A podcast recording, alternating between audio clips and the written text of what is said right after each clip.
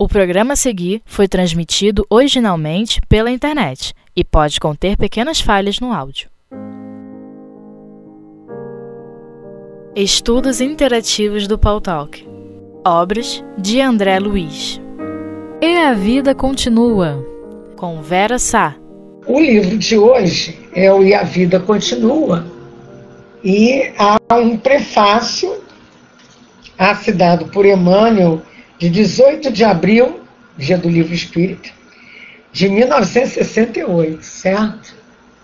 E poderemos, assim, conversar um pouco até iniciarmos o capítulo 1 realmente desse livro. Concordam? Preparados? Então podemos lá. Leitor amigo, nada de escrever, nada te escreveremos aqui no intuito de apresentar ou recomendar André Luiz, o amigo que se fez credor de nossa simpatia e reconhecimento pelas páginas consoladoras e construtivas que vem formulando do mundo espiritual para o mundo físico. É, nós já sabemos, isso é, uma, é a última obra né, da, daquela, daquela leva de André Luiz, e nós sabemos o repórter da espiritualidade, né, como, como foi, como é importante a gente tê-lo assim como esse repórter não é verdade? Da espiritualidade. Então, é muito importante olharmos com essa, com essa, com esse, por esse ângulo, podemos dizer assim, ok? Então, temos lá. É razoável que se, se te diga que neste volume, em matéria de vida pós-mortem, ele expõe notícias diferentes daquelas que ele próprio colheu em nosso lar primeiro livro, Distância aqui aportou depois da desencarnação. Né? Por quê? Né? Por que isso? A gente evolui, a gente modifica, não é verdade? Então, todos nós crescemos, não tenhamos dúvida disso. E ele é, é, mostrar diferenças. Ele já está no trabalho, ele já está no trabalho do bem, no trabalho da espiritualidade há algum tempo. Portanto, né, já é diferente. A visão, porque a visão modificou, ampliou, ele aprendeu mais. Então, é, não podemos é, descartar essa, essa, lei de progresso, né? a lei é de progresso. Não podemos descartar de forma alguma a lei de progresso, certo? Conquanto as personagens da história aqui relacionadas, todas elas figuras autênticas. Não é historieta, não é romance psicografado. É verdade, verídico. Cujos nomes foram naturalmente modificados para não ferir corações amigos na Terra. Tenho tido, como já dissemos, experiências muito diversas daquelas que caracterizam as trilhas do próprio André Luiz em seus primeiros tempos na espiritualidade. E é justo considerar que os graus de conhecimento e responsabilidade variam infinito. Então, o que quer dizer aqui? Né? O que, que mostra isso aqui para nós? Daqueles que. Ah, todas elas são autênticas, para não ferir os corações, e também que eh, foram é, acrescentando-se de experiências no decorrer do tempo. Isso mesmo aconteceu com André Luiz, né, com, principalmente com esses companheiros também, principalmente não, e com esses companheiros também. Assim é que os planos de vivência para os habitantes do além se personalizam de múltiplos modos e a vida para cada um se especifica invariavelmente segundo a condição mental em que se coloca. Então, a questão da condição mental, compreensível que sim seja. Quanto maior a cultura de um espírito encarnado, mais dolorosos se lhe mostrarão os resultados da perda de tempo. Cara, esse negócio aqui da perda de tempo é fogo, né? E quanto mais rebelde a criatura perante a verdade, mais aflitivas se lhe revelarão, revelarão as consequências da própria teimosia, não é verdade? É verdade. É, além disso, temos a observar que a sociedade, para lá da morte, carrega consigo os reflexos dos hábitos a que se afeiçoavam muito. Os desencarnados de uma cidade asiática não encontram de imediato os costumes e edificações de uma cidade ocidental e vice-versa. Né? Nós vamos para locais semelhantes às nossas ainda é, condições, culturas, conhecimento, não é verdade? Há uma fase de transição, de perturbação e de transição, de acomodação. É, nenhuma construção digna se efetua cooperação do serviço do tempo, de vez que a precipitação, a violência não constam dos planos divinos que supervisionam o universo. Então, nós temos que ter ser tempo e trabalho. Cooperação do tempo e do trabalho. Nada se faz de uma hora para outra, nada se faz sem esforço, sem vontade, sem metas, sem apoio. Então, para não nos alongarmos em apontamentos, diz Emmanuel, dispensáveis, reafirmamos tão somente que ainda aqui encontraremos depois de grande renovação, um retrato espiritual de nós mesmos, com as situações que forjamos a premiar-nos pelo bem que produzam ou a exigir-nos corrigenda pelo mal que estabeleça. Então, é, nada fica descoberto na lei de Deus. Concorda? Nada fica a gente pensa que fica, mas não fica. É que nós temos assim uma ânsia tão grande, né? Ânsia tão grande, e aí, às vezes, nos enrolamos, como diz o outro. Né?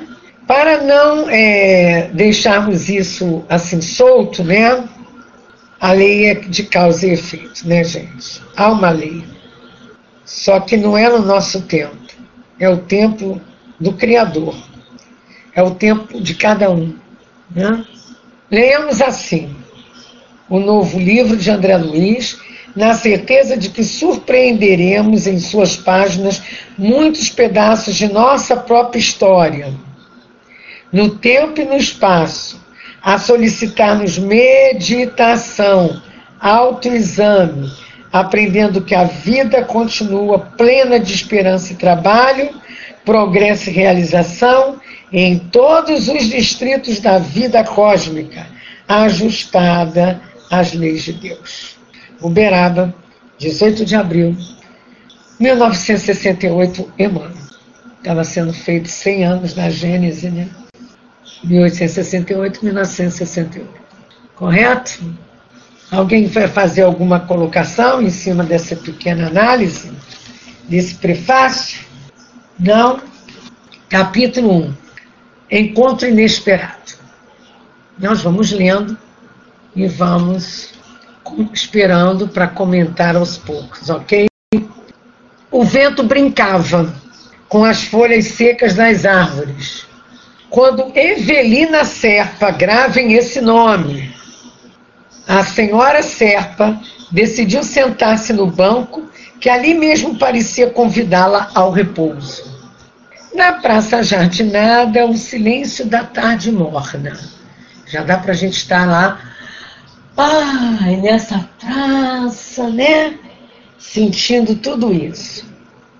Raros turistas na estância mineira naquela segunda quinzena de outubro. Então, já mostrou que é outubro. Então, estamos na primavera, é Brasil, em Minas Gerais segunda quinzena de outubro, né? Isso de, de uma plena primavera. E entre essas, esses poucos, ali se achava ela, em companhia da governanta que ficara no hotel. Afastara-se do bulício caseiro, sentindo fome de solidão. Queria pensar, e por isso Escondia-se sob a tolda verdejante, contemplando as pequenas filas de azaleias desabrochadas que timbravam em anunciar o tempo de primavera.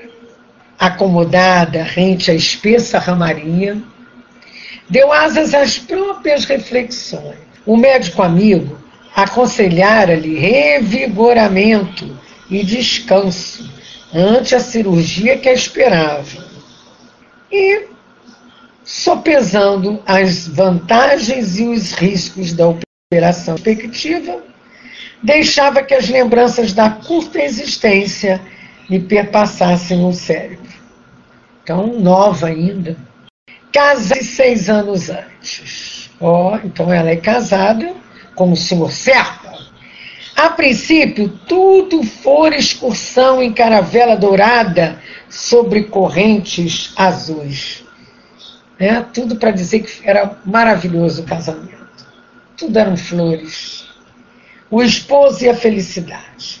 No segundo ano, após o enlace, veio a gravidez, carinhosamente esperada.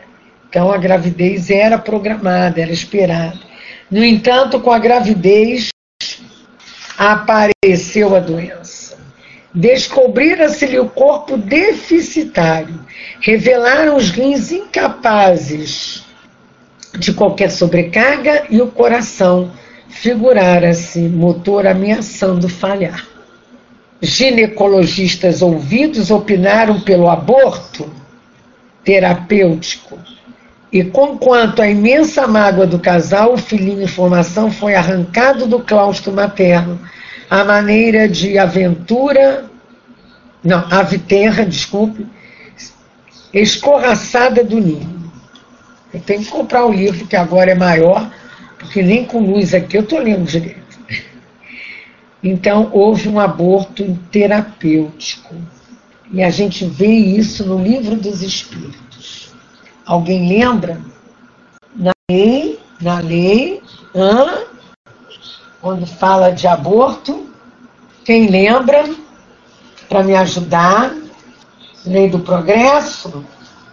Hum? Vamos lá, é, pedindo ajuda aos universitários. Não é a lei de progresso, é a lei de. Isso, Glorita, de reprodução. Quando a gente trabalha na lei de reprodução.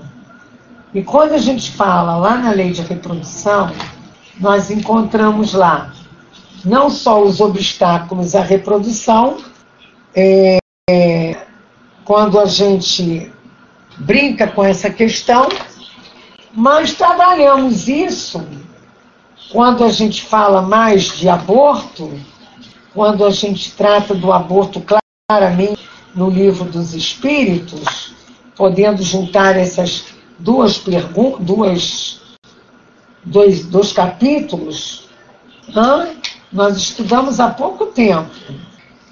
Vamos mais adiante, eu não me lembro é, mas eu vou, eu vou achar. É, eu quero exatamente quando fala dessa possibilidade do aborto terapêutico, do aborto para salvar a mãe, que há a condição, ou a mãe ou a criança, como o que decidir, né? Então vamos adiante, até nós, nós chegarmos lá. Então o que, que acontece? Desde então, a viagem da vida se lhes transformar em vereda de lágrimas. Quer dizer, dois anos de casado, principalmente né, na, naquela época. Hoje ainda tem alguns casos que as pessoas querem, porque querem o filho, né? É, o casamento.